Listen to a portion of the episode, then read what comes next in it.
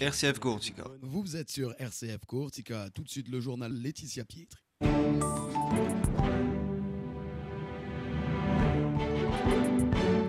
Mesdames, Messieurs, bonjour. L'actualité en Corse avec un dramatique fait divers dans un HLM à Bastia. Trois personnes ont été découvertes mortes, une quatrième en urgence absolue. On parle politique dans ce journal avec l'invité de cette édition, c'est Jean-Martin Mondologne, co-président du groupe d'opposition de droite à l'Assemblée de Corse. On parlera de 2024 et d'autonomie. Le père Boquetiamp est nommé curé de Corté. Il y célébrera sa première messe dimanche prochain. On en parle bien évidemment également dans cette édition. Mais tout d'abord, donc je vous l'annonçais en titre, les faits ont été découverts hier vers 19h dans un logement social quartier Aliagne à Bastia. Les corps de trois personnes, deux hommes et une femme, ont été découverts gisant dans du sang, dans une mare de sang dans un appartement. Une quatrième personne, un homme, a été transporté en urgence absolue à l'hôpital de Bastia. Arme blanche, arme à feu, on ignore pour l'heure la nature des blessures. L'enquête et l'autopsie devront le déterminer, tout comme les circonstances du drame. Selon Corse Matin, les policiers qui ont découvert euh, les faits avaient été conduits dans l'appartement par un riverain et un homme aurait été placé en garde à vue dans ce dossier hein, dans la soirée.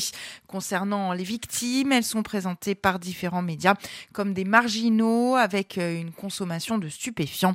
Une enquête pour homicide volontaire a été confiée à la police judiciaire de Bastia. Des réactions encore après la violente agression subie par un jeune Corse ce week-end à Fouriagne, où parti tout dit ça tient à exprimer son total soutien à la victime ainsi qu'à sa famille. Pour le PNC, la jeunesse de cette affaire et ses conséquences viennent renforcer l'idée que la Corse subit également les effets d'un phénomène de banliorisation dont les événements survenus à Calvi et au Cannes à Ajaccio semblent être désormais des signes manifestes. Force est de constater que notre pays subit les effets d'une démographie en berne, aggravée par l'absence de maîtrise des flux migratoires, mais également une crise économique et sociale qui confirme l'extrême précarité d'une partie avérée de la population et la recrudescence de la consommation et du trafic de drogue.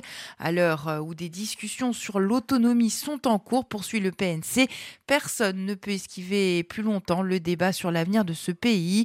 Désormais, dit encore le PNC, il est temps pour chacun de prendre le parti d'un projet de société de se positionner.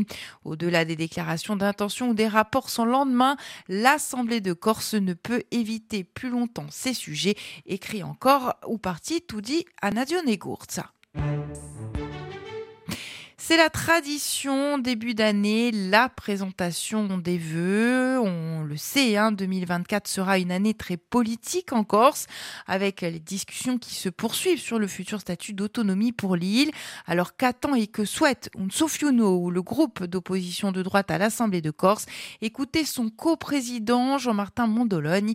Il est au micro de Philippe un sujet qu'il faut aborder puisque c'est euh, dans l'agenda de l'Assemblée de Corse. Je ne suis pas certain que euh, cette préoccupation anime tous les Corses. Euh, je pense qu'il y a beaucoup de Corses qui souffrent d'abord et je pense que ces gens-là ont besoin de la solidarité nationale, régionale. Et il y a beaucoup de gens aujourd'hui qui voient leurs perspectives bouchées, ils ont besoin de développement économique.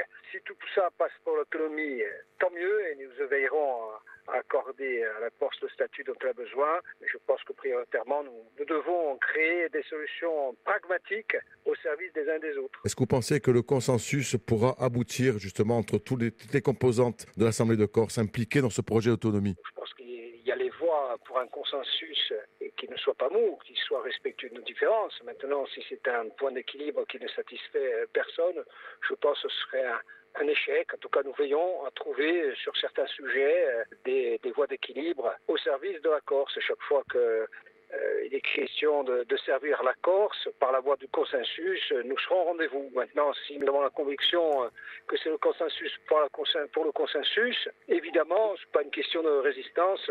Nous sommes et nous demeurerons beaucoup plus réservés. Voilà, Jean-Martin Mondoloni, le coprésident du groupe euh, Unsofuno, ou le groupe d'opposition de droite à l'Assemblée de Corse. Il était notre invité ce matin à 7h40.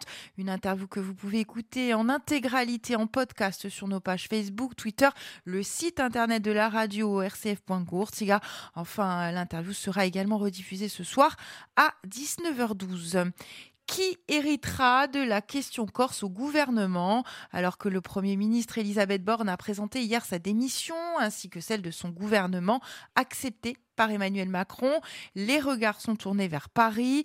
Gérald Darmanin, interlocuteur privilégié, est annoncé partant du ministère de l'Intérieur. Alors qui lui succédera? Une nouvelle nomination aura-t-elle des conséquences sur les discussions sur le futur statut de la Corse? On en saura plus en fin de matinée avec euh, normalement l'annonce du nouveau gouvernement. L'annonce officielle est tombée hier vers midi. L'abbé Boquetiamp est nommé curé de Corté. Voilà 11 ans qu'il avait en charge le secteur interparoissial de la rive sud du Prouné, lit du Bas-Ornano.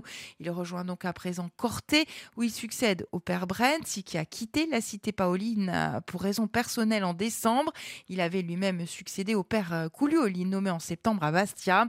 Alors c'est une bonne nouvelle pour les paroissiens de la cité paoline, privé donc de prêtres depuis décembre.